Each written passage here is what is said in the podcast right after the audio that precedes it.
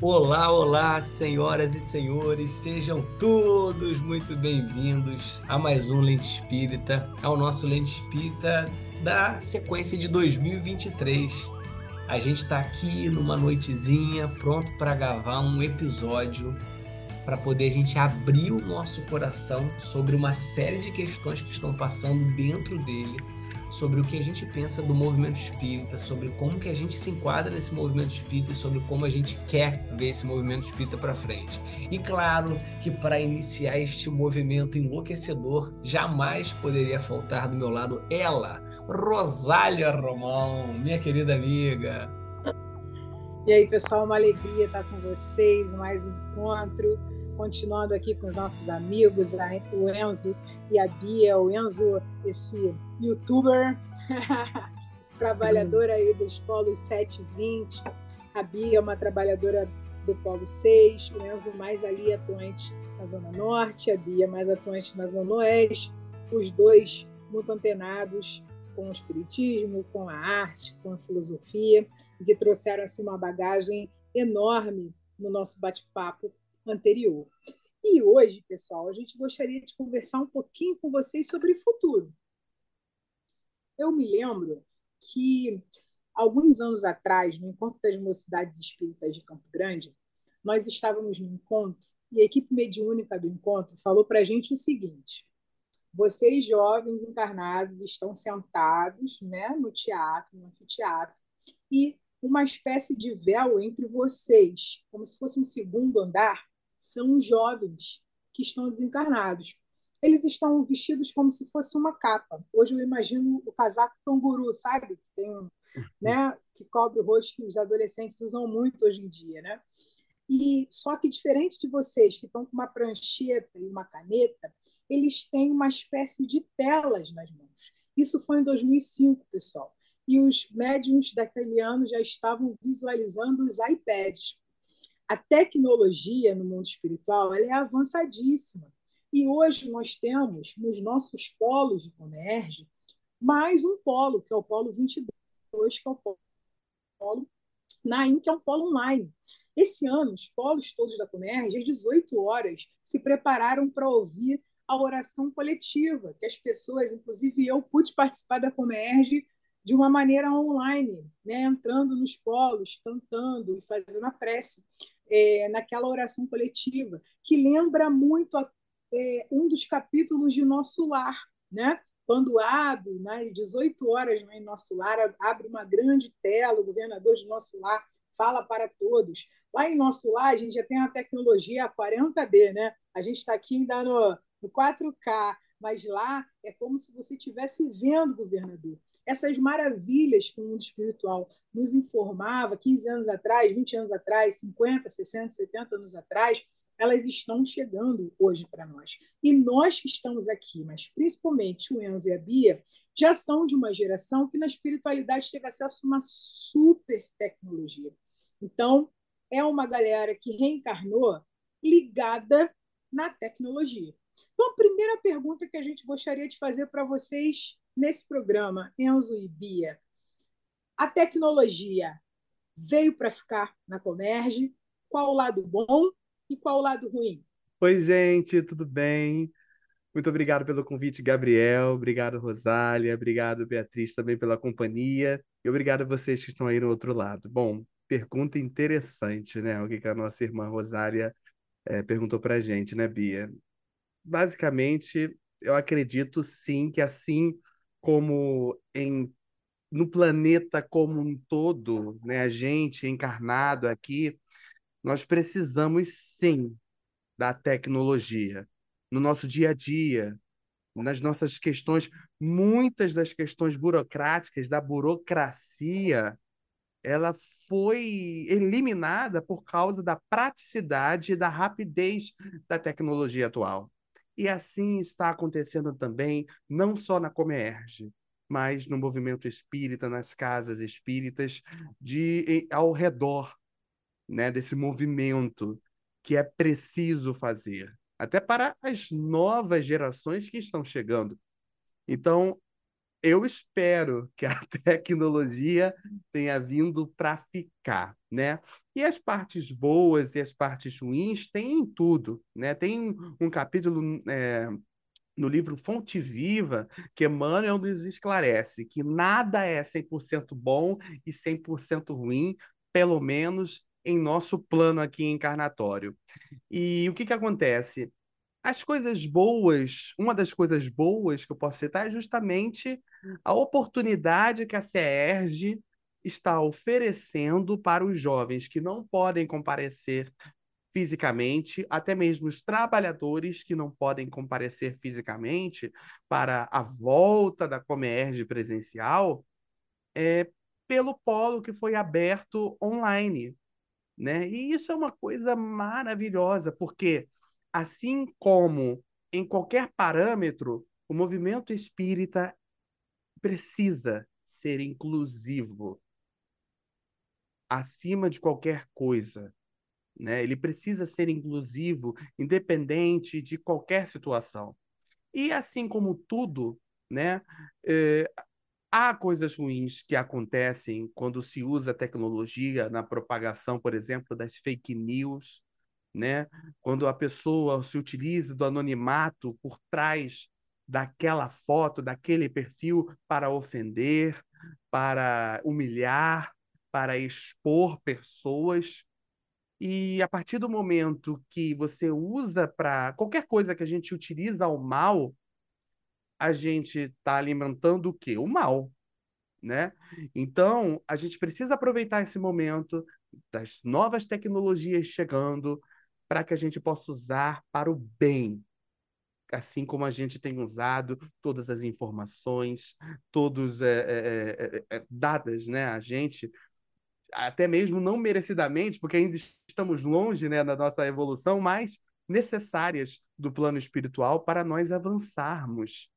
Então a gente precisa realmente utilizar a tecnologia a nosso favor, independente, né? É, ah, mas a gente não pode deixar o físico, né? E tudo, claro que não. Mas e as novas gerações que estão cada vez mais conectadas com a tecnologia? É Difícil, é hein, Bia? Difícil, hein? Isso bate para mim, isso bate para mim em muitos lugares. Não sei como é que isso bate para você, não. Eu depois eu vou falar uma coisinha, mas e aí? Como é que isso chega aí? Não, e o que falar depois do Enzo, né? super completo, super completo, ficou até sem palavras do que dizer. Mas respondendo aí, né, a pergunta aí da Rô, da Rosália, é, eu acho que assim, é muito. Eu fico muito feliz da tecnologia estar no nosso meio hoje, né? Ela falou que a minha geração e a geração do Enzo vivenciou lá na espiritualidade mais essa, essa tecnologia. Então a gente né, traz essa tecnologia mais viva nos dias de hoje.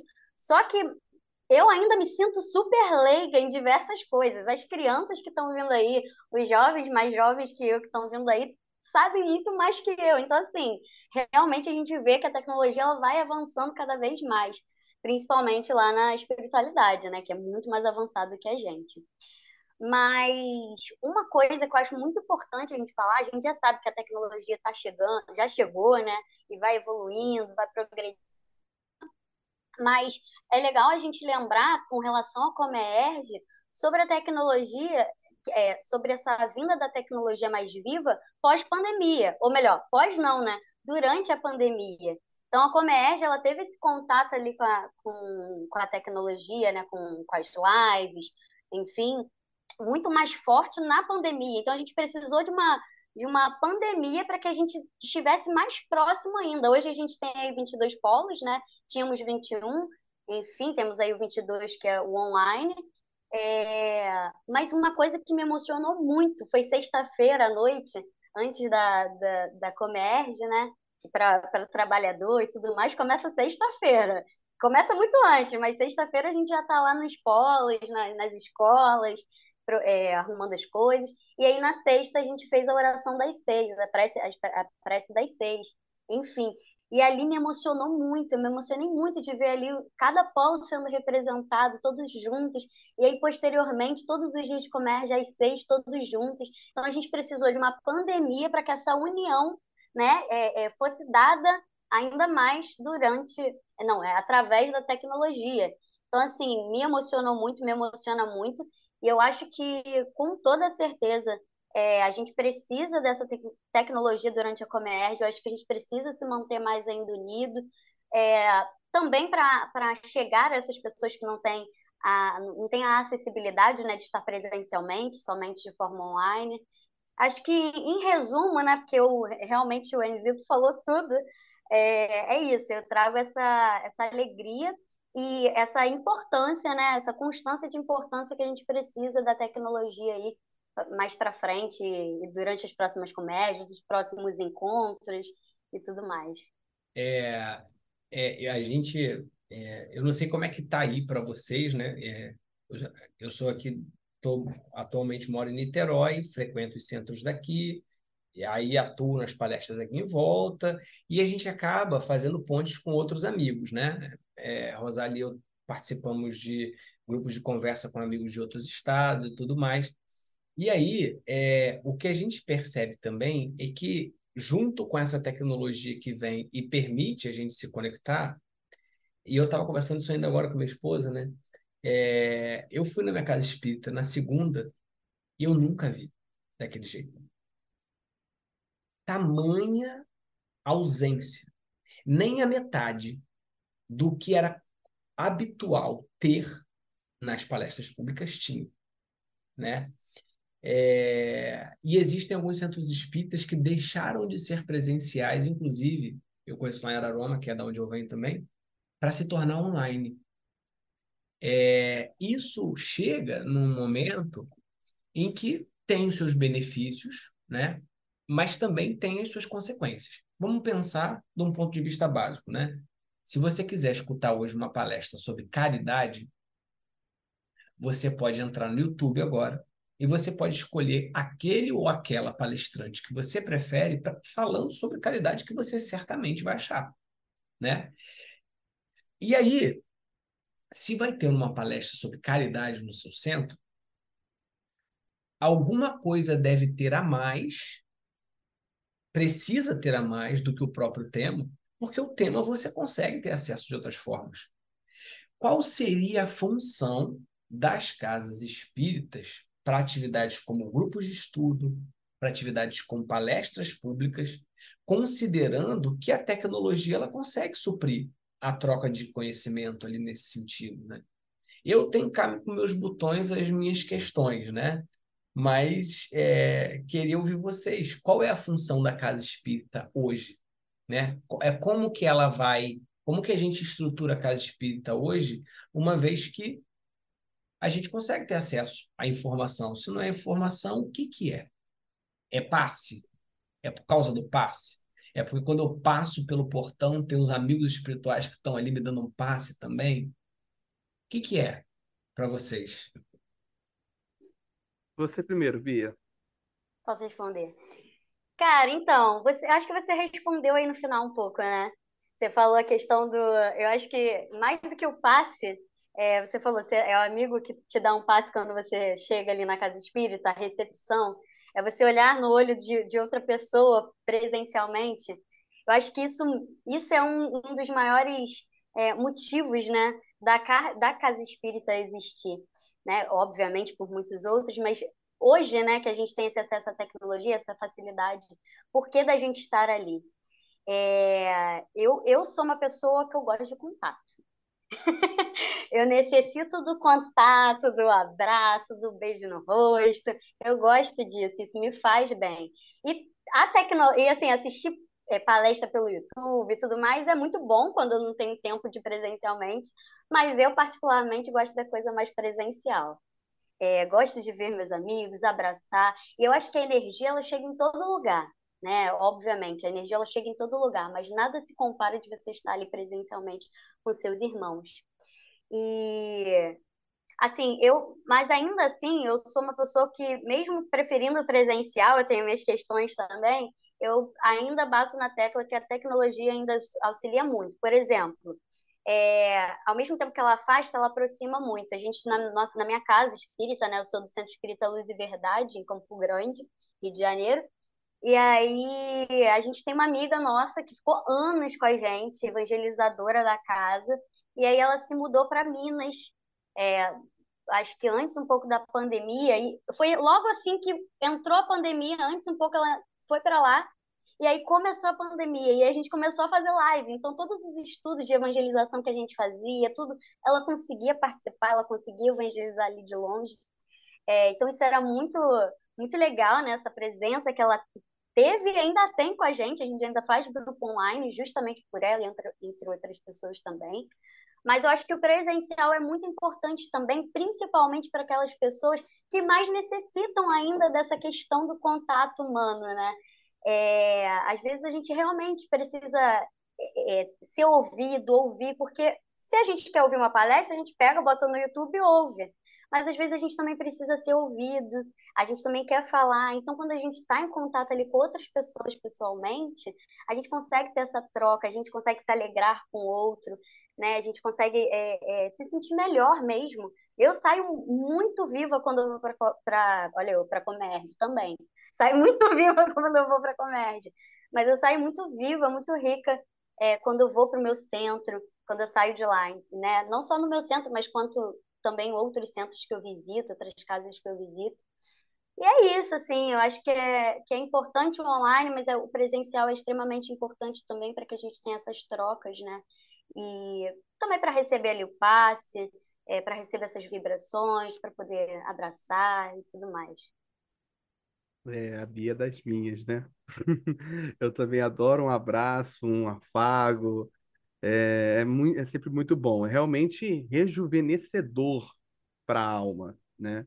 Mas eu concordo plenamente com tudo que a Bia falou e assim, muito se fala, né, de que o centro espírita, né, ele é um pontinho de luz, né, espiritualizado, encarnado ali, para que a gente possa receber as vibrações, né? Quando a gente precisa. É um posto de socorro, né? Bem como o Carlinhos Conceição fala naquela música, né? Posto de emergência, hospital de almas, né? Então é, é exatamente isso, né? Então, assim, até que ponto é positivo a gente colocar tudo online?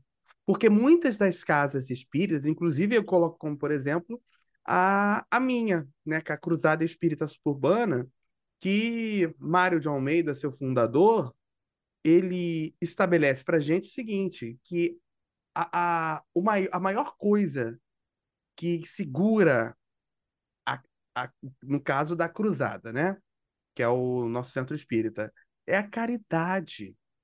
E muitas sucursais por, assim como outros centros espíritas realizam, é o trabalho é o trabalho social. Porque a gente, claro que precisa do espiritual, do alimento espiritual, do passe, das palestras, dos grupos de estudo, da evangelização, mocidade, mas muitas casas realizam também o alimento material através de cursos profissionalizantes, através do acompanhamento daquela família, cestas básicas anuais, mensais, né? Ah, mas isso não é necessariamente coisa do centro espíritas, ok? Mas nós não somos ainda, não estamos, né, na carne. Nós precisamos da carne para o nosso processo evolutório, da evolução. Por que não ter centros espíritas presencialmente, se a gente precisa da carne justamente para a evolução. Né? Então, assim, eu, é, é, realmente, de fato, eu também concordo de que a gente precisa né, entender que é importante sim o online. A gente está falando, a gente está aqui apoiando essa ideia, mas a gente também não pode esquecer o material, porque a gente acaba se tornando. É, por exemplo, o, a questão, rapidamente, para já passar a, a palavra para a Bia de novo, que o que acontece? A gente ainda precisa do desenvolvimento mediúnico presencial. A gente ainda precisa, de certa forma, do passe, da psicografia, digamos, né? Há tantas coisas que só o centro espírita material, presencial, nos proporciona. Então a gente precisa colocar a régua. O que, que eu posso fazer online, mas o que, que é imprescindível que se deve realizar no centro espírita presencial? Essa é a questão que a gente tem que reflexionar, né? Não abolir o online assim, definitivamente, porque ele veio, a tecnologia veio para chegar, ela veio para ficar, ela chegou para ficar. Mas a gente também não pode abolir o presencial.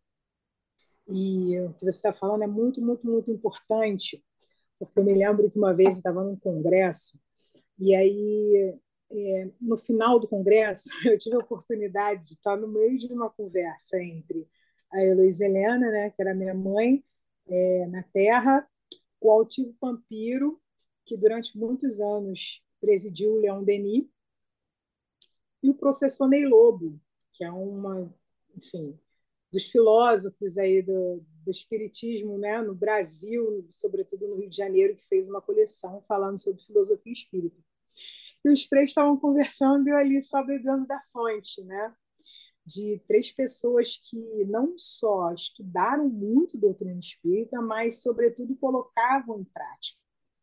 E para você trabalhar na mesa mediúnica do Centro Espírita Leon Denis, na época que o Altivo dirigia, você tinha, no mínimo, que estar tá ali estudando naquela casa, no mínimo 12 anos. E ele falou muito impressionado na conversa que ele conheceu um rapaz que veio falar com ele cheio de intimidade, ele ficou pensando, quem é esse rapaz? Mas ele continuou conversando com o rapaz. E ele falou, Altivo, eu sou da equipe mediúnica do Leão Denis. E ele ficou muito assustado. Por quê? Ele minimamente deveria conhecer aquela pessoa. Mas por que ele não a conhecia? E ele chegou a uma conclusão muito interessante. O Leão Denis ele se expandiu, ele é um centro enorme, está maior ainda com várias frentes de trabalho, mas aquele, aquele tete a tete com os trabalhadores, para ele estava ficando cada vez mais difícil, porque não tinha como encontrar todo mundo. Eram muitos grupos. A gente vê esse fenômeno acontecendo em várias regiões. Aqui na zona oeste do Rio, as primeiras casas espíritas elas foram fundadas pela mesma pessoa, professor Fagundes Varela, ele andava nas, nas estações, ele andava com as pessoas no trem, conversava sobre o espiritismo no trem, né? E as pessoas falavam: quero fundar uma casa espírita, e ele ajudava a fundar as casas espíritas. Todas as casas espíritas, a maioria das casas espíritas pioneiras da Zona Oeste, são todas beirando a linha do trem. Então, por exemplo, em Realengo a gente tem ali o Santo Espírita Elias, em Senador Camará, a gente tem Luz e Fraternidade. Em Vasconcelos, a gente tem a congregação, que não foi ele que fundou, mas é um incentivador. Em Campo Grande, a gente tem o Luz e Verdade e o Discípulo Jesus. A gente tem em Santa Cruz o Luz Caridade. Né? É, o CEU não foi fundado por ele, mas está ali perto do, da estação de Campo Grande. E também um centro em homenagem a ele, em Septiba. Né? E aí eu fico pensando, caramba, como que ele conseguia ali articular as pessoas dentro da, da, da linha ali do trem, das estações? Gente, o nome disso é tecnologia. Tecnologia não é só essa questão material que eu trouxe para vocês. A pergunta foi bem capciosa, na verdade. Não é só o iPad, não é só o computador, não é só o fone, não é só o som, não é só o celular. Tecnologia é o estudo da arte, estudo do ofício, estudo do trabalho, estudo do envolvimento. As nossas casas espíritas cresceram muito e não souberam crescer nas suas tecnologias internas. Eu estou falando isso como uma autorreflexão, não só porque a gente tem o costume de falar que são as pessoas mais velhas as grandes responsáveis pelo esvaziamento, talvez a gente precise dialogar mais, construir pontes, entender quais eram as tecnologias que eram utilizadas antigamente. Essa tecnologia do, do coletivo, essa tecnologia da afetividade, essa tecnologia do estudo com afinco das obras básicas, mas, sobretudo, da prática, é o que manteve as casas espíritas estruturadas e centenárias. As casas espíritas da Zona Oeste estão todas crescendo para cima. E a grande pergunta é: estão crescendo nas suas tecnologias internas? É a grande questão que a gente precisa pensar. O discípulo de Jesus, por exemplo, ele cresceu muito assim, para cima. É, teve momentos que Gabriel, você não conseguia entrar, porque eram muitos, muitas pessoas frequentando, muitas pessoas de pé. Até o final, a gente podia ficar até 11 horas da noite, até meia-noite, fazendo atendimento. Hoje, a violência do bairro não permite, mesmo reuniões públicas à noite. E as casas espíritas estão enormes e vazias de pessoas, porque não pensaram nas outras tecnologias. As casas espíritas não pararam de funcionar no seu atendimento às pessoas em situação de vulnerabilidade durante a pandemia. Os grupos estudos pararam, mas os serviços de atendimento às pessoas em vulnerabilidade não pararam nas casas espíritas. Eu posso falar aqui com propriedade da Zona Oeste do Rio, não sei como foram é, nas outras regiões. Isso é tecnologia. Por que, que a gente consegue isso dentro do serviço de atendimento às populações vulneráveis e não consegue nos outros campos, né? E aí eu fiquei pensando muito nisso, assim, e aí devolvo a bola a Gabriel e começa falando da depois vocês vão no embalo, mas assim, pensar em quais são as tecnologias do passado que a gente também pode lançar mão. O Enzo colocou algumas questões que eu achei fundamentais, fundamentais é, muitos polos de comércio nesse ano fizeram trabalhos que eu achei fantásticos. É, noites livres, em que os jovens jogaram, peças interativas, sabe? É, momentos de, de reflexão, de ginástica, de meditação, que um jovem de comércio de 30 anos atrás nem podia imaginar, como nós vimos na, no podcast passado né? de trabalhadores em madrugada estudando, de jovens. É, teve um, um, adulto hoje, né, por volta de 50 anos, que falou para mim: eu era da Comerge na época que a gente estudava 13 horas seguidas. E ele falou isso com o maior orgulho do mundo. E eu fiquei pensando: como que eu vou prender a atenção de um pólen duas horas seguidas? Não vai. Meu amigo, eu dou aula para sexto ano. E como? O pólen é sexto ano, não tem como sabe? Gabriel, como é que eu vou prender o Gabriel duas horas? Não tem como, esse cara não para quieto. Tiago Brito, como é que eu vou prender? Eu falo que os dois são meus alunos de sexto ano. Eles não sossegam.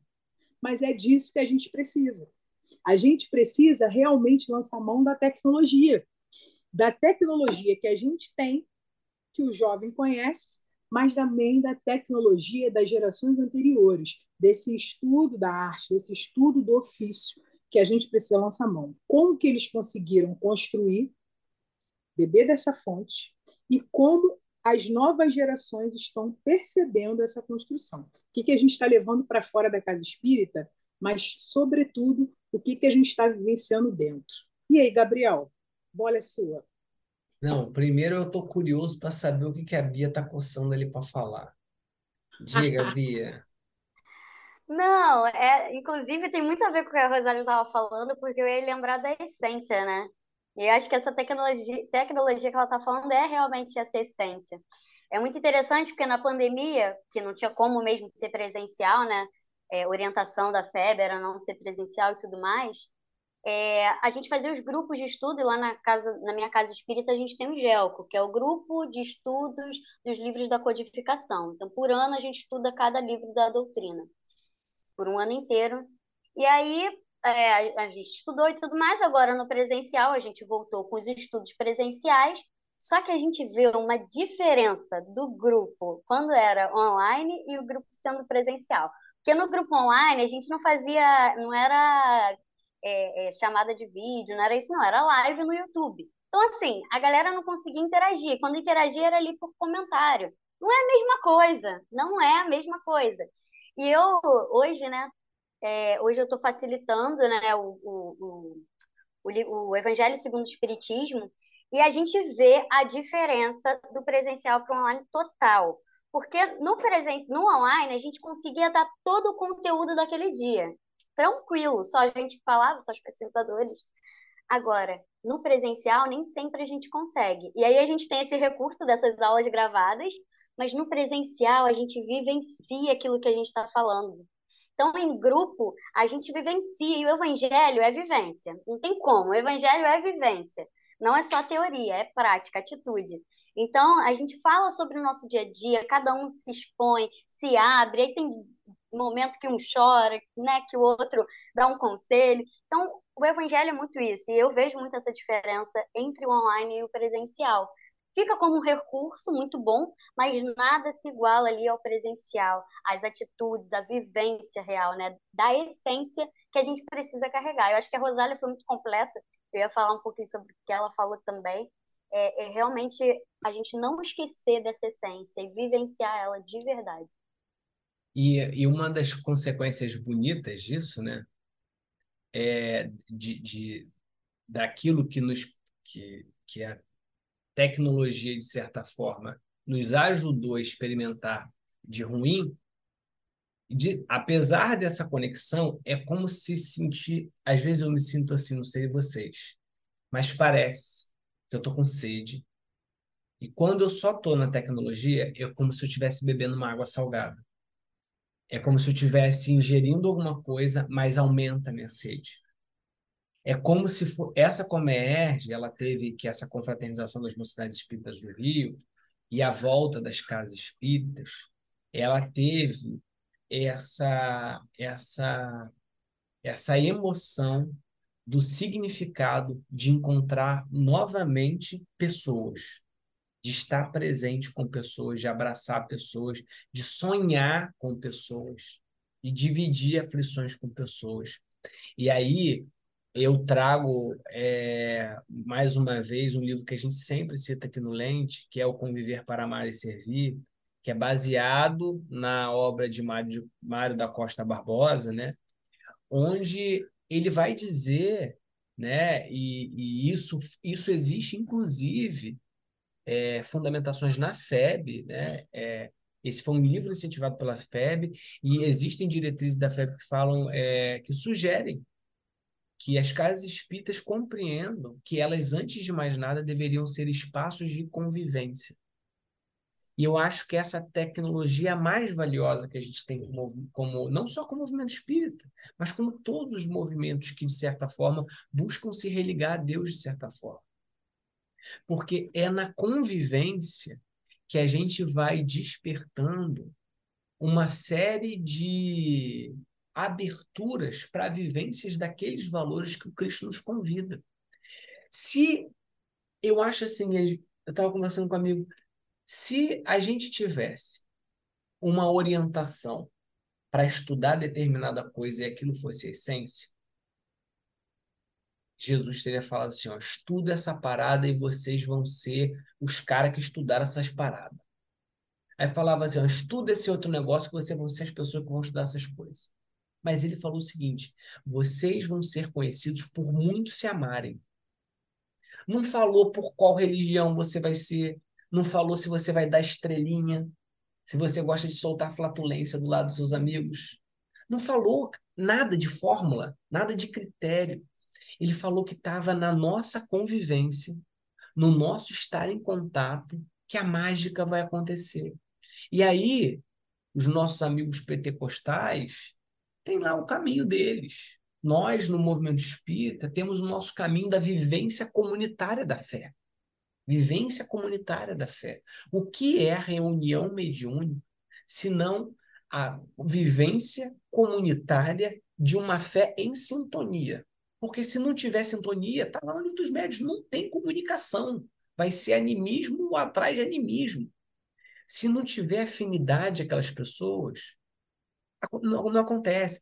E, e, e, é incrível como a gente vai para as comércios, a gente vai ver jovem dando comunicação pela orelha. A, a mediunidade vindo pe, pelos, pelo, pelo, por todos os lados. Porque a gente está vivendo ali uma experiência de convivência completamente diferente. Aí, só para passar a bola aí para vocês falam que vocês também tiveram na cabeça, eu lembro do livro Paulo Estevam, quando Paulo passa, quando Paulo chega para poder participar e ajudar Antioquia. E aí ele começa ali com Barnabé, e as coisas começam a acontecer em Antioquia. E aí o Emmanuel vai registrar que havia comunicações diretas, vozes diretas em Antioquia. E ele vai dizer que aquelas vozes diretas, elas só aconteciam por causa da ambiência, da, da fraternidade, do amor intenso. Aí Paulo vai e viaja. Quando ele volta, Antioquia acabou. Não acabou como casa. Continuava sendo uma casa, mas oca. Porque aquilo já tinha se perdido. Os trabalhadores estavam preocupados em qualquer outras coisas. E aquele espírito de amizade, de fraternidade, o que, que a gente sonha, o que, que a gente vai construir junto, ruiu. Então, eu acho que esse resgate que a Rosália falou, ele é um resgate de dois mil anos, que é um resgate de como reconstruir ou reavivar o senso de comunidade no momento onde existem alternativas que tentam por si só resolver toda a conexão social que a gente deveria ter. Né? Então, conexão social e conexão social comunitária. E comunicação, conexão social nas redes. Né? Então, é por aí que eu fico pensando, é como que a gente se conecta como comunidade. Perfeito. Enzo. Então, não, pensei que você ia falar Sim. alguma coisa, ô, Rosália, porque fez um sorrisinho assim, Não, não, ela é quer falar alguma porque coisa. eu, eu ia no embalo mesmo, né? Na verdade, eu fiquei pensando nessas questões que o Gabriel está falando, e aí eu, eu lembrei de algumas experiências que eu tenho vivido nesses últimos dias. Por exemplo, a nossa Juventude Heloísa Helena fez aniversário, e o Discípulo Jesus tem esse prédio, eu falei, né? Essa casa de dois andares, mas tem também uma outra casa, que é menor, que é plana, e que tem um grande gramado na frente dela. E aí, quando os jovens chegaram lá, foi muito tranquilo. Eles sentaram no chão, levaram suas cangas. A gente só fez ali voz e violão. Aí tinha um grupo de rap espírita, mas eles ficaram ali cantando, contando a história do grupo, por que, que eles se pensaram como grupo. E todo mundo foi fazendo perguntas, foi cantando juntos. A gente comeu, foi um lanche colaborativo. Cara, ninguém pegou seu celular. No final é que alguém lembrou de tirar uma foto, fazer um registro, fazer um vídeo. E é isso que eu estava tentando falar para vocês, sabe? A gente tem perdido muito tempo, por exemplo, com essa rapidez dessa tecnologia material, a gente tem perdido muito tempo, assim, por exemplo, desqualificando pessoas, não, não permitindo que as pessoas tenham seus equívocos. Gente, todo mundo pode, precisa, merece, tem direito ao equívoco. Todo mundo. E aí, no dia seguinte desse evento, eu fui num, num, num evento de realengo, da Juventude Espírita de Realengo, que é hashtag Partir Unificar. Sabe o que eles estão fazendo? Eles estão fazendo caravanas jovens para juventudes espíritas. Cada domingo, as juventudes espíritas de Realengo se reúnem numa casa espírita. Olha que maneiro. Muito E o bom. tema, o tema desse encontro, hashtag Unificar, foi a questão 886 do Livro dos Espíritos. Qual é o sentido da caridade como entendia Jesus, né? Benevolência, indulgência e perdão. Então, fui convidada para conversar com, com a juventude em trio. Eu e mais dois meninos assim fantásticos, o Marcelo Leonel e o Fábio Sardinha.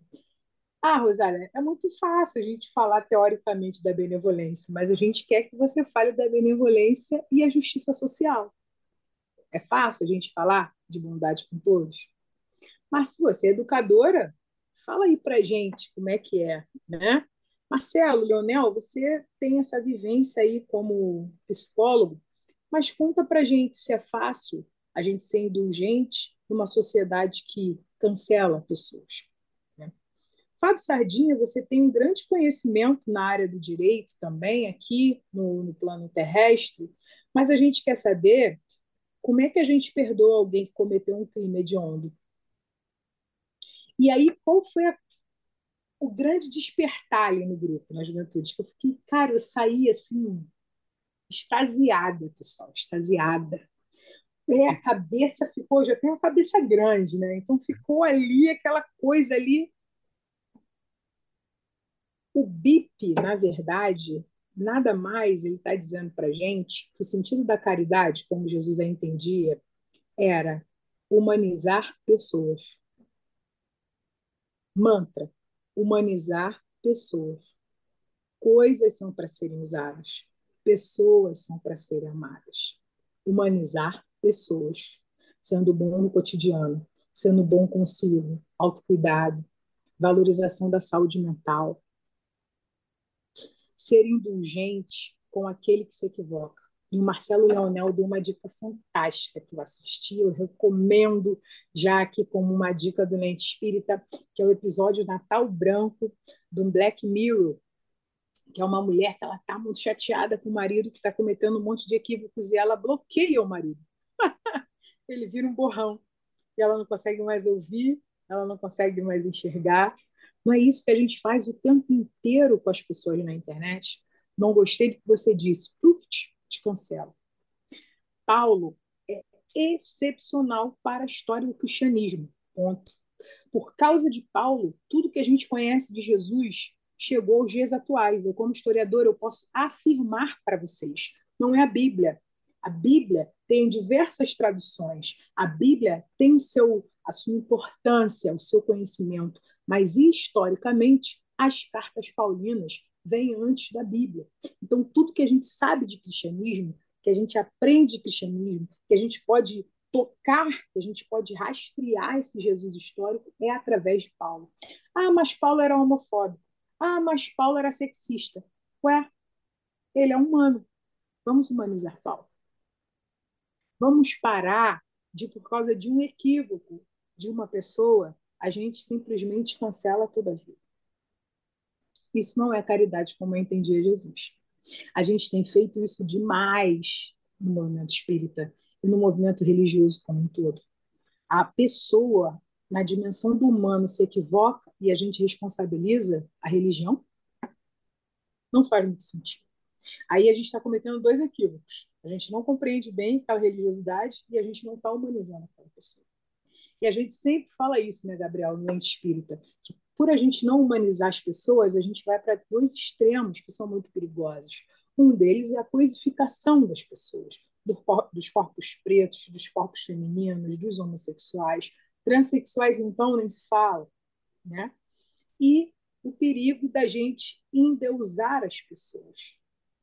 E quando a gente endeusa, a gente retira daquela pessoa o direito ao equívoco como mais uma vez a gente está vendo aí um grande, né, uma grande discussão, um grande debate, mais uma vez em torno de uma fala do Divaldo, né? Que é um, foi um pano para manga no pós-comércio. Eu só fiquei pensando, gente, foram três anos, três anos que foi nesse período, vocês repararam? Nessa época do ano que a gente está em comércio, né? Foram três vezes que ele entra no, no, no destaque. Tops. Trend Tops. É. né? E isso é muito importante da gente falar assim, o direito que a pessoa tem ao equívoco. Eu acho que a gente tem que começar a pensar nisso quando a gente fala dessa retomada do movimento espírita, dessa retomada na casa espírita. Eu sei que você faz fora da casa espírita não ajuda ninguém. Eu sei isso, isso é frenético, né, Rosa? Isso, isso, isso vai ser o grande desafio, né? É isso um vai grande. ser o grande desafio, porque para todos os lados. Isso está sendo, isso, isso é, um, está fervilhando. Ah, essa é uma realidade imposta. Que, que é, não sei como está para você, Enzo e Bia, mas assim, dentro da convivência que eu tenho, dentro da convivência que a gente fala, isso é uma realidade posta. As pessoas estão desistindo, as pessoas não querem, é, é, é, transformam o, a outra na representação de todo o movimento espírita, criam inimizades, antipatias e vão tchum, tchum, tchum. É, e, e, as casas, é, muitos estão indo, outros estão desistindo, outros vão, né? E aí e eu aí, acho que. Eu ia perguntar para vocês, né? O que o Gabriel puxou agora, ele pum, lançou a, a questão assim para a gente ir se encaminhando para o final da nossa conversa. É... O que, que a gente pode fazer hoje, enquanto um participante do movimento? Que sugestões vocês podem dar? Já que a gente falou, precisa de mudança, precisa dessa ponte com os mais velhos. Aí eu dei o exemplo, né? Volta para as bases, vai para um lugar de natureza, é, tira um pouquinho a tecnologia e traz a pessoa para o seu olhar, né? É, humaniza as pessoas, faz as caravanas jovens do século XXI. Que so soluções, seduções, o que seja, que vocês teriam para dar para os nossos ouvintes, para dar para a gente, né, que precisa dessa renovação também nessa, nas nossas casas. O que, que vocês já estão fazendo? Que experiências vocês já estão vivenciando é, que vocês consideram modificadoras e que, por exemplo, até mesmo mantém vocês jovens dentro do movimento espírita? E como vocês estão lidando no meio dessa avalanche toda e que as, como que isso está batendo em vocês, como vocês estão vendo e como vocês estão sobrevivendo. Isso aí. Antes da gente começar aqui, né, a gravar, eu já dei um exemplo de uma pessoa querida, né, que está afastada do movimento, né? E assim, é, eu tenho também visto e tem me preocupado, sabe? Eu que sou, tento ser espírita de berço, né? Porque antes mesmo de minha mãe me parir, eu já estava lá no centro da barriguinha da mamãe, né? E ela trocando ideia com as evangelizadoras, minha uma das minhas evangelizadoras é minha madrinha, se tornou minha madrinha, né? E a outra também, de certa forma, é minha madrinha, tia Dulcinea, a Retinha. Amo vocês. É, então, assim, eu acho muito legal esse papo, porque, assim, a gente vê que a gente precisa, acima de tudo, duas coisinhas, duas palavras que vieram assim. Quando o Gabriel estava falando, veio uma palavra chamada sintonia. E como assim sintonia? É aquilo que a Rosália estava falando em relação a gente prestar atenção e entender o que os outros, os mais velhos, faziam, as tecnologias, e promover essa, essa sintonia entre o passado, retornar ao presente para a gente construir o futuro, com a base de que do que, que a gente precisa, das nossas necessidades como novas gerações, sem esquecer, como a Bia bem falou, da questão da essência, né? Então, e outra palavra que veio em mente nessa, nessa fala final de vocês dois, Rosália e Gabriel, é o ouvir. Muito se fala de inclusão. Em, no livro dos Espíritos tem uma questão que eu tive a honra de a honra assim que eu digo de um prazer, né? Porque eu, eu particularmente eu não sou de pegar o livro dos Espíritos e, e estudar todo dia. Eu reconheço que eu posso ser é, a gente pode começar a fazer isso, né?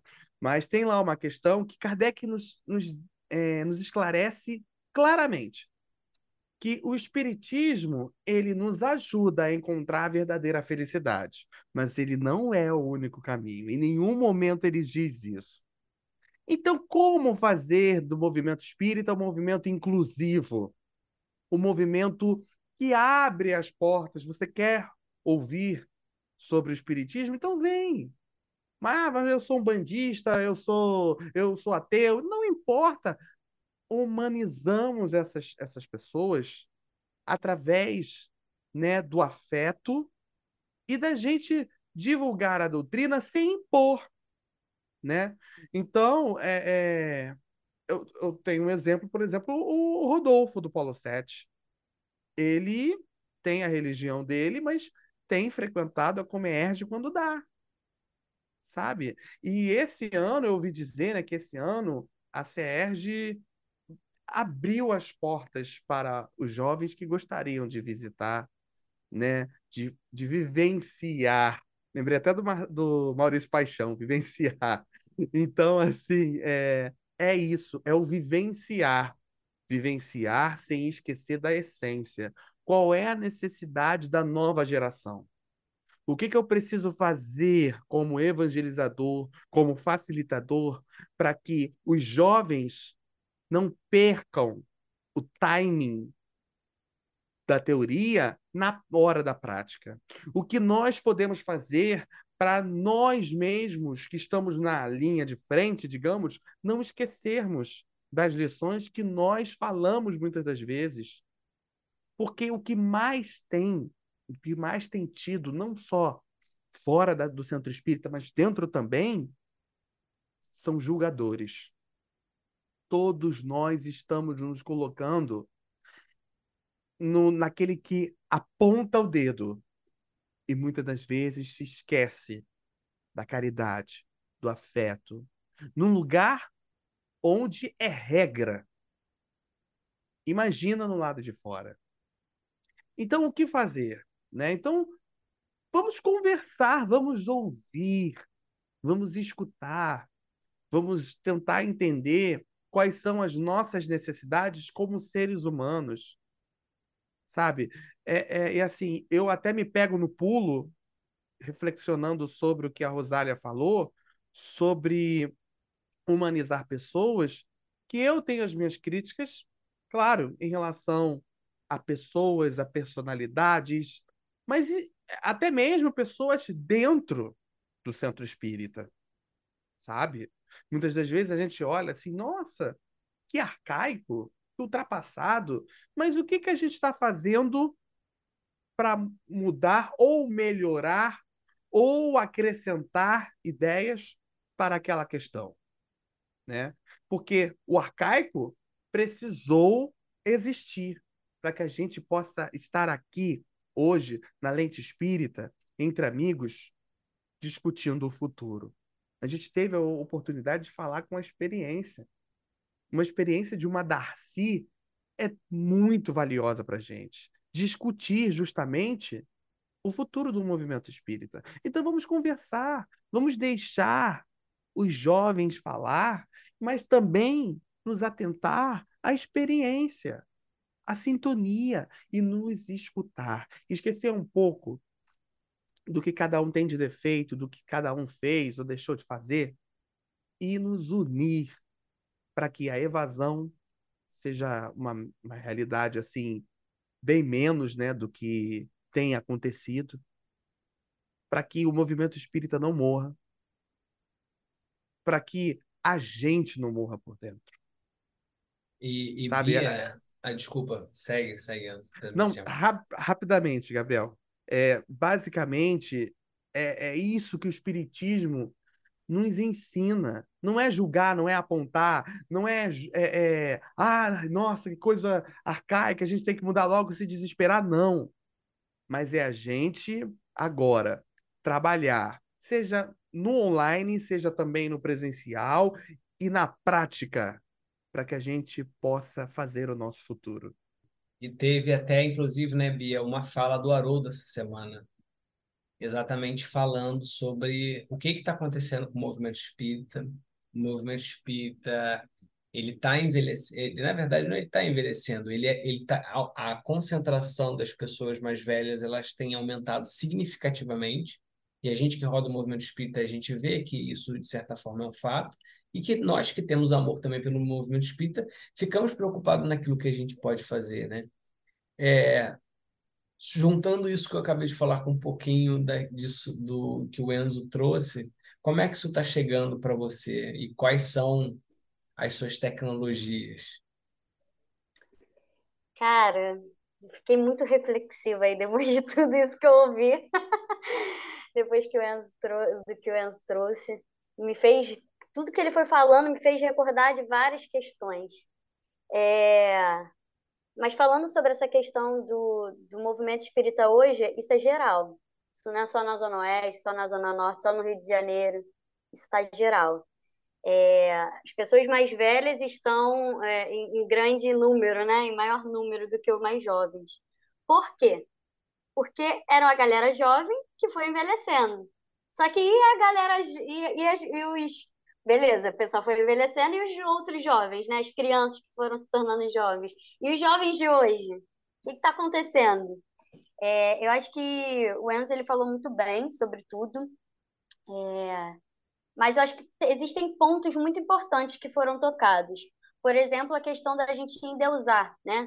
Por que, que a gente endeusa o outro? Por que, que a gente coloca o outro num patamar maior que o nosso? Né? Maior do que de qualquer um de nós. Por que, que a gente faz esse movimento? A gente deve refletir sobre isso, porque assim, mais do que a gente pegar o Haroldo, né, e, e falar, pô, o Haroldo, a Rosália. Tem gente que tem, tipo, eu tenho uma amizade com a Rosália.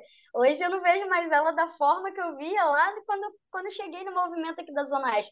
Eu vi a Rosália, tipo, caraca, a Rosália a deusa, tipo, ela, ela é um deus, ela não peca. Não peca, não, mas tipo assim, ela não erra, ela não, não, não tem equívoco nenhum, perfeita.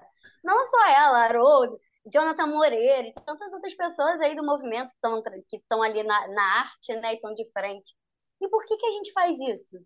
Porque a gente não enxerga o, o, que, o que nós temos dentro de nós. Quando a gente não enxerga quem somos, o que somos, a gente não consegue enxergar o outro verdadeiramente por quem ele é. E aí coloca ele num lugar que ele não é. A gente esquece que Jesus foi o único espírito evoluído mesmo que passou aqui pela terra para nos deixar seus ensinamentos, trazer eles ensinamentos que Deus queria para nós. E a mesmo assim, só... ele passou por tudo aquilo que a gente está passando. Exatamente. Então a gente esquece que Jesus foi o único. E, e, e quando a gente, por exemplo, pega um Divaldo e, e critica ele, cara, eu sempre tive uma questão assim com o Divaldo, de julgamento, e muito errado da minha parte. Hoje, graças a Deus, eu, eu, não, eu tenho um outro olhar. Mas eu tinha esse olhar de julgamento.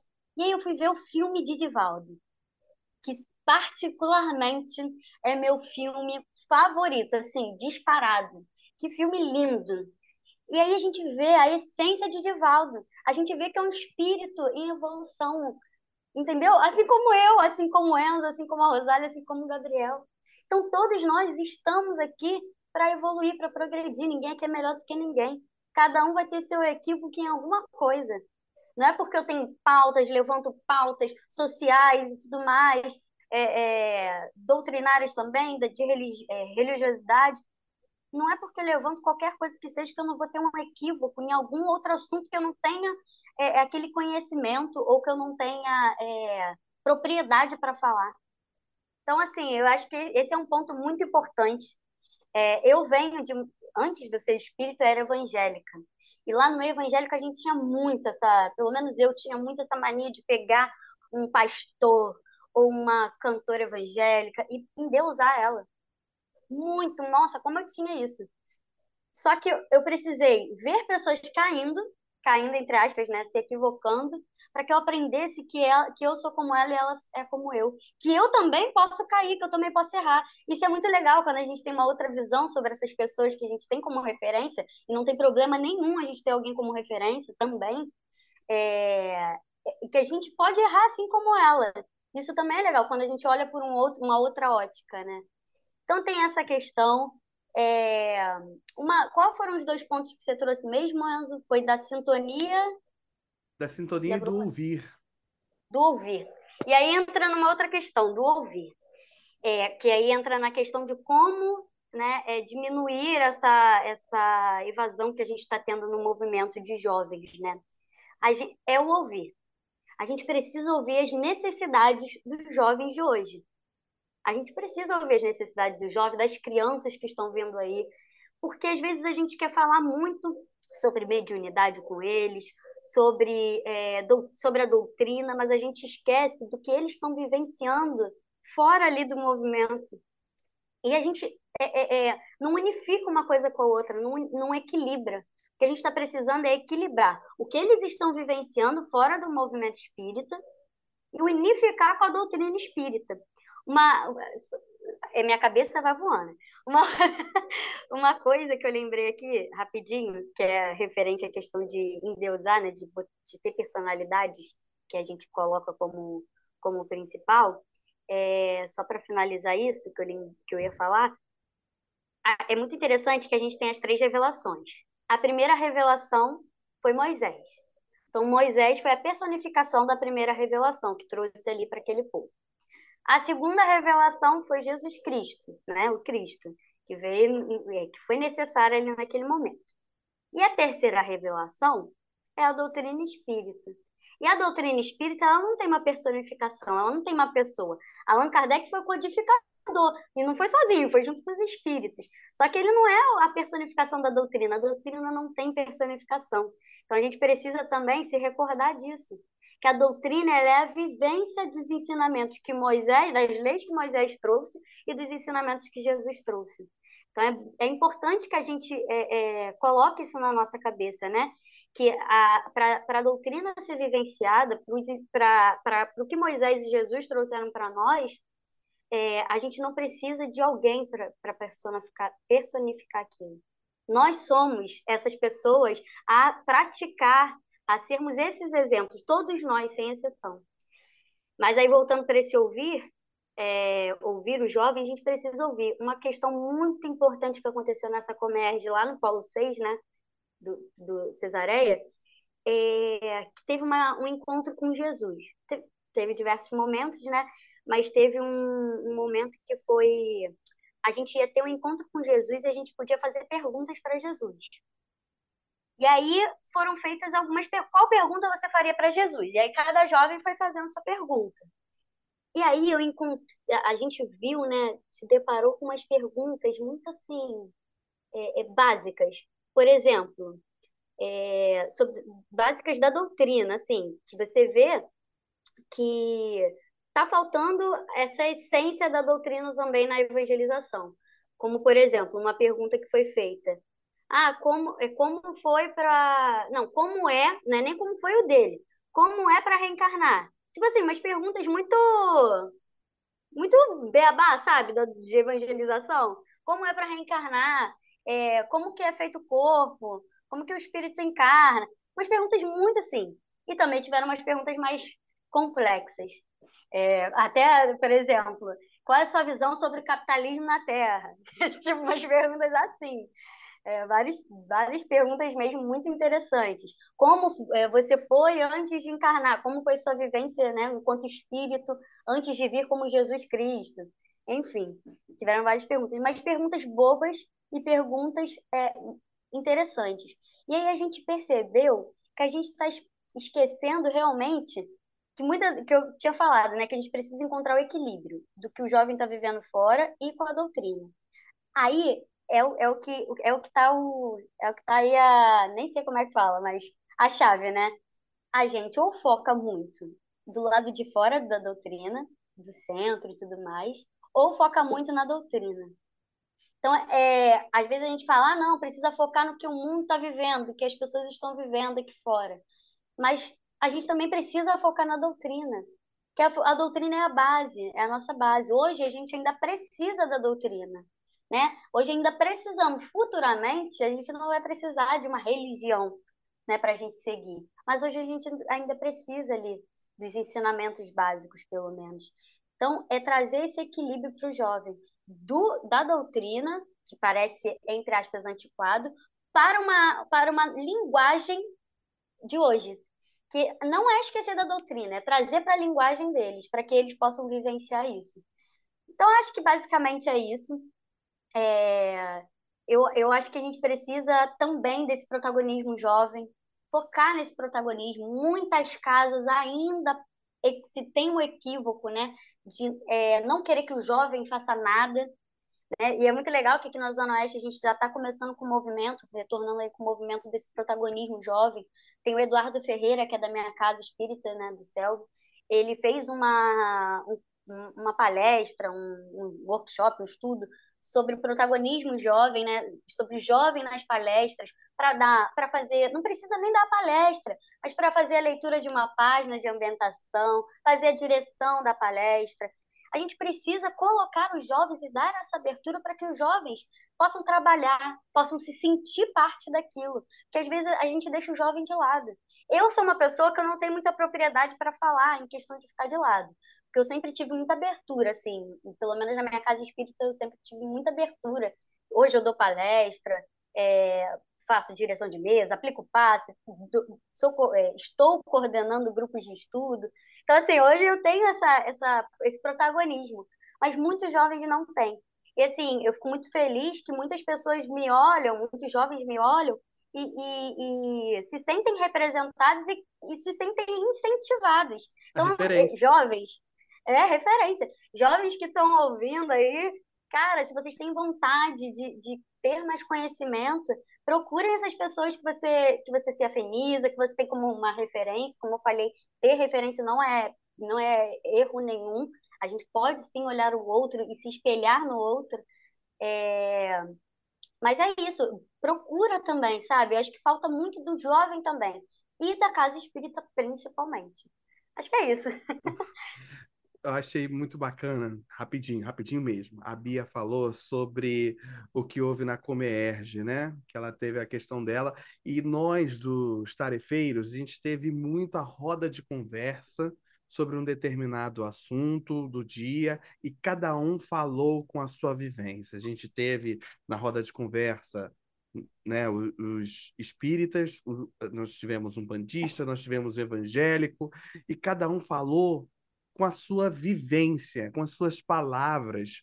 E acho que é justamente isso que a gente está precisando, né? Porque muitas das vezes a gente se, se esquece de que a doutrina espírita, ela é na prática, ela é a convivência, ela é a vivência, sabe? Independente se a pessoa é espírita ou não. Os espíritos ainda estão por aí, né? Nos esclarecendo, nos esclarecendo e nos orientando como viver, não com regras certas, mas as sugestões, né? Do, eu lembro até hoje do bem-estar e do viver bem, né? Que era o, o seu tema lá no podcast Samaria, ô Rosália. Então, assim, a gente está nessa sintonia entre o bem viver e o viver bem, né? Isso falando espiritualmente e que vai, né, com certeza, estar refletindo no material. Né? Mas é isso, a gente não esquecer jamais disso, da nossa vivência e convivência, porque somos espíritas, mas somos humanos. Estamos em sintonia, estamos em, na população, estamos na sociedade. É isso. Então, para encerrar, é muito legal isso que o Enzo trouxe, porque lá no nosso polo a gente também teve mais. A gente tinha os grupos, né? Seis grupos, cinco na verdade. E aí a gente levou lá para o nosso polo é, pessoas de raízes africanas, é, levamos também um deficiente físico, é, uma criança, todos eles representando Jesus em nós, que todos nós temos Jesus. E aí a gente conversou um pouquinho com ele sobre. Fizemos essas perguntas que a gente fez para Jesus, foram feitas para cada um deles. E aí eles respondiam enquanto Jesus. Foi muito interessante.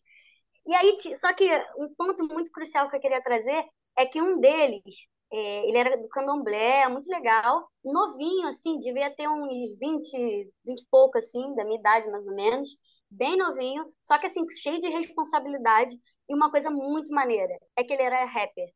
E ele, é, fora da, da doutrina dele, né, da, da religião dele, ele é, tem um grupo de rap e tudo mais, de música. E aí foi indagado a ele, pô, mas e na sua religião? Como é que eles recebem isso? Como é que eles veem isso, né, e tal?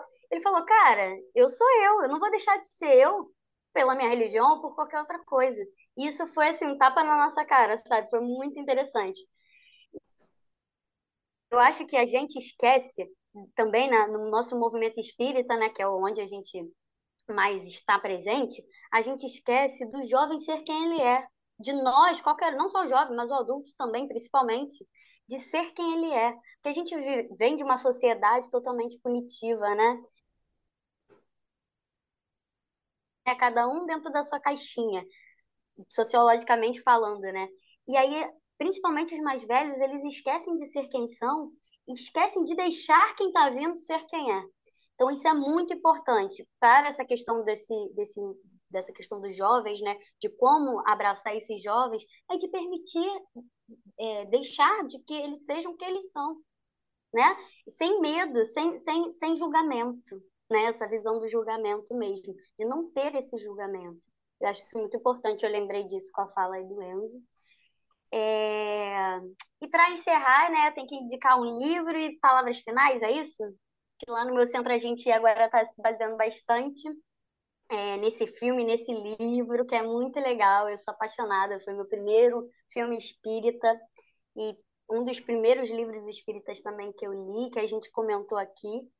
É, porque a gente vai ter o nosso sarau, então a gente vai falar um pouquinho sobre isso, sobre Há Muitas Moradas na Casa do Meu Pai. E o livro e o filme que eu indico, dois em um, é, é Nosso Lar, que em agosto aí vai estar vindo Nosso Lar 2. É um filme que eu acho muito legal. É, a gente vê ali né, a história de André Luiz, e é muito interessante porque traz várias, várias questões, traz a questão da tecnologia, traz é, é, olhares de, de egocentrismo, de, de julgamentos também, traz muitas questões para gente, a gente analisar. É bem interessante, então eu trago essa, essa indicação aí. E para finalizar, eu quero agradecer a oportunidade de estar aqui com vocês, de aprender ouvindo cada um de vocês. Para mim, isso aqui foi um aprendizado, todos esses momentos com vocês. Gostei muito de conhecer vocês melhor, de ouvir, ter outras, é, é, outras visões, outras óticas, né? Eu acho que o crescimento é esse, o progresso ele vem disso, né? A gente está em sociedade para evoluirmos e progredirmos juntos. Então é aprendendo um com o outro, não é só com a nossa visão que a minha visão não é melhor do que ninguém, é de ninguém melhor do que a minha. Então é isso, é só agradecer mesmo pela oportunidade e que a gente possa se conectar uns com os outros, independentemente dessa tecnologia que a gente olha é, como celular, rede social, mas a tecnologia que a Rosália havia comentado, né? Então, que a gente possa se unir cada vez mais, nos tornando essa verdadeira família universal, através do amor. Oh, bom, eu né, fico realmente muito feliz mais uma vez, né? A gente teve na semana passada, né, com a, a nossa querida tia Darcy, né, um ícone da, da Comerge, é. né? Então a gente está em aprendizados aí seguintes, né? Então é sempre uma honra estar aqui, né, no podcast. E, bom, eu não tenho muito o que indicar, eu tenho que divulgar duas coisinhas, né? A primeira é, eu acho muito bacana, né, a gente divulgar, principalmente aqui para o Rio de Janeiro, né, que é a Rádio Rio de Janeiro, que é a única rádio espírita que funciona na AM e funciona na digital. Então, olha a sintonia aí. Então, para saber mais informações, procura lá no YouTube, Rádio Rio de Janeiro, ou Rádio Rio de Janeiro ponto digital. É uma rádio que não tem fins lucrativos, ela está lá há mais de 50 anos, divulgando a doutrina espírita para todo mundo, né? E eu aproveito também para divulgar, né, aquele cascade bacana, é, o Renovo Espírita, né, que é um canal que eu administro, eu e outras pessoas e a espiritualidade administra, né? A administração maior por conta deles, que a gente administra é, representando a Cruzada Espírita Suburbana meu centro espírita na internet. Então procurem lá Renovo Espírita ou Evangelho ao Vivo, que nós estamos lá todas as segundas às nove da noite, fazendo um culto do Evangelho cristão no lar, pela internet, para todos. E no mais, mais uma vez, eu gostaria de agradecer pelo convite, Gabriel, Rosália, muito bom te conhecer, Bia, e ressaltar, gente, nós somos espíritas, mas ainda estamos em sociedade.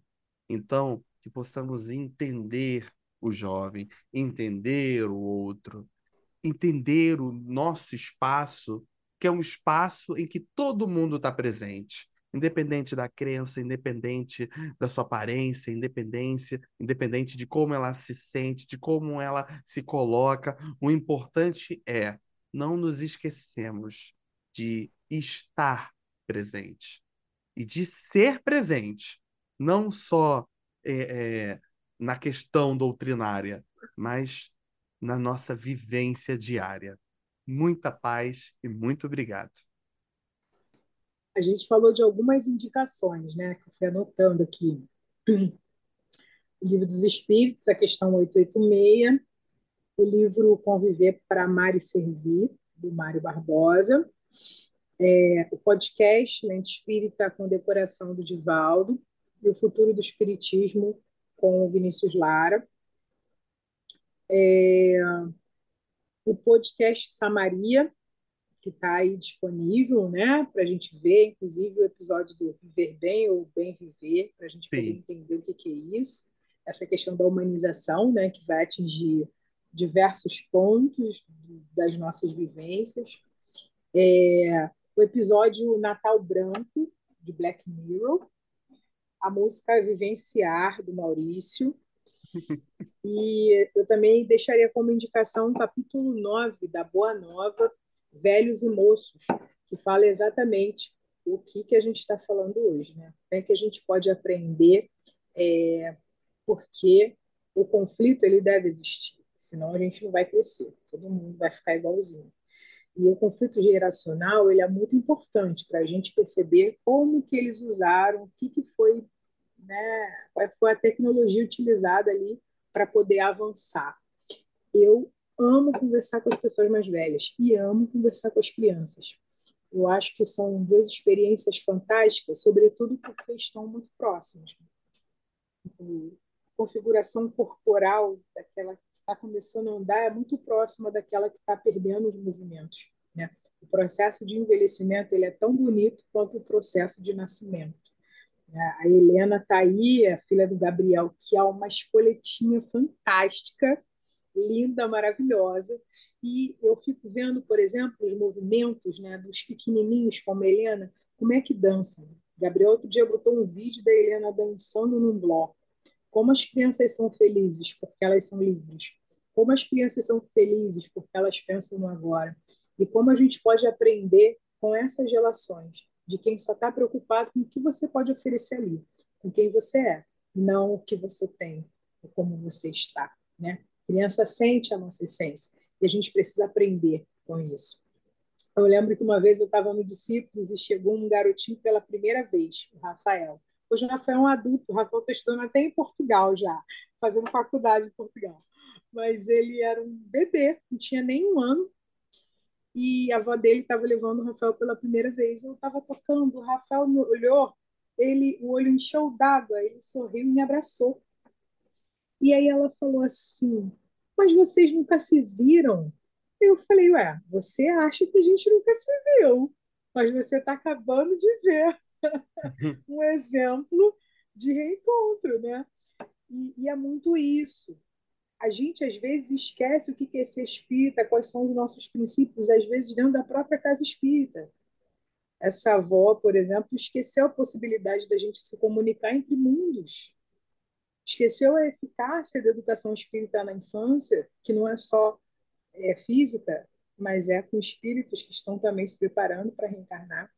Eu acho que são esses resgates que a gente precisa fazer, né? Então a gente agradece muito a Bia e o Enzo que estão aí, né, atuantes em, em centros pioneiros, em cruzadas, que o nome já está dizendo. Nossa, Enzo, você carrega um nome, sua casa espírita carrega um nome histórico de pessoas que fizeram um movimento, que se movimentaram para que o espiritismo se propagasse.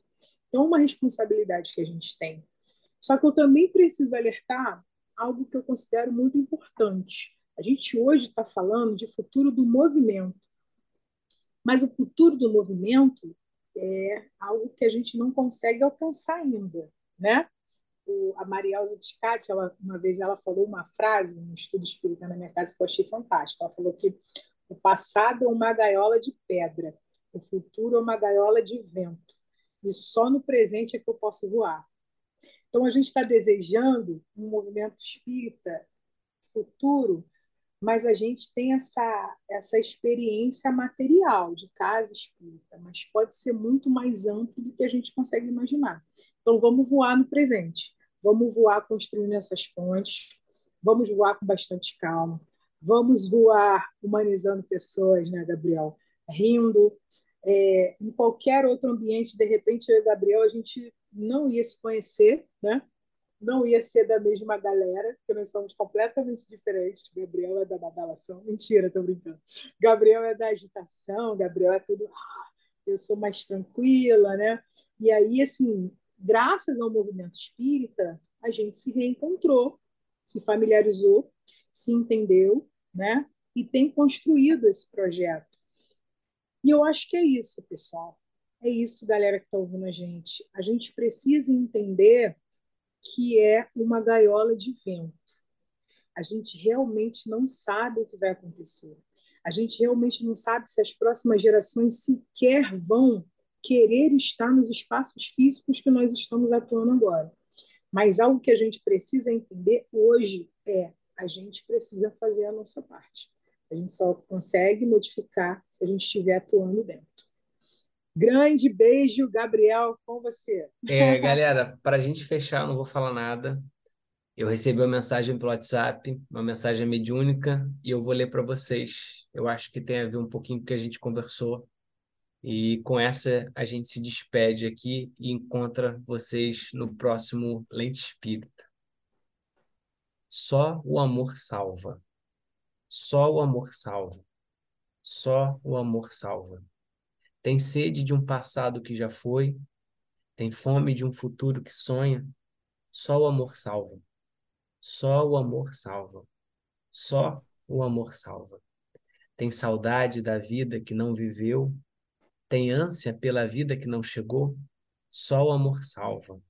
Só o amor salva. Só o amor salva. As dúvidas angustiosas sempre foram motivo de aflição de muitos, tempo após tempo. A resposta, longe de estar em fórmulas, está na nossa capacidade de amar. Amar, amar. Amor à criança, à semente, a todas as fases. Mas na criança tem resposta especial. Então, nessa busca que todos nós estamos, né? Como a Rosália falou, que a gente consiga dançar, que a gente consiga aprender, porque talvez é numa roda de ciranda junto com uma criança que o moço, o velho e todos os demais vão se unir. E Jesus falou que quando um ou mais estiverem unidos em amor ao seu nome, lá ele estaria. Quem sabe não são as crianças que vão fazer a gente entrar nessa ciranda. Então que a gente tenha amor às crianças. Valeu, galera. Até o próximo Lente Espírita. Tchau, tchau.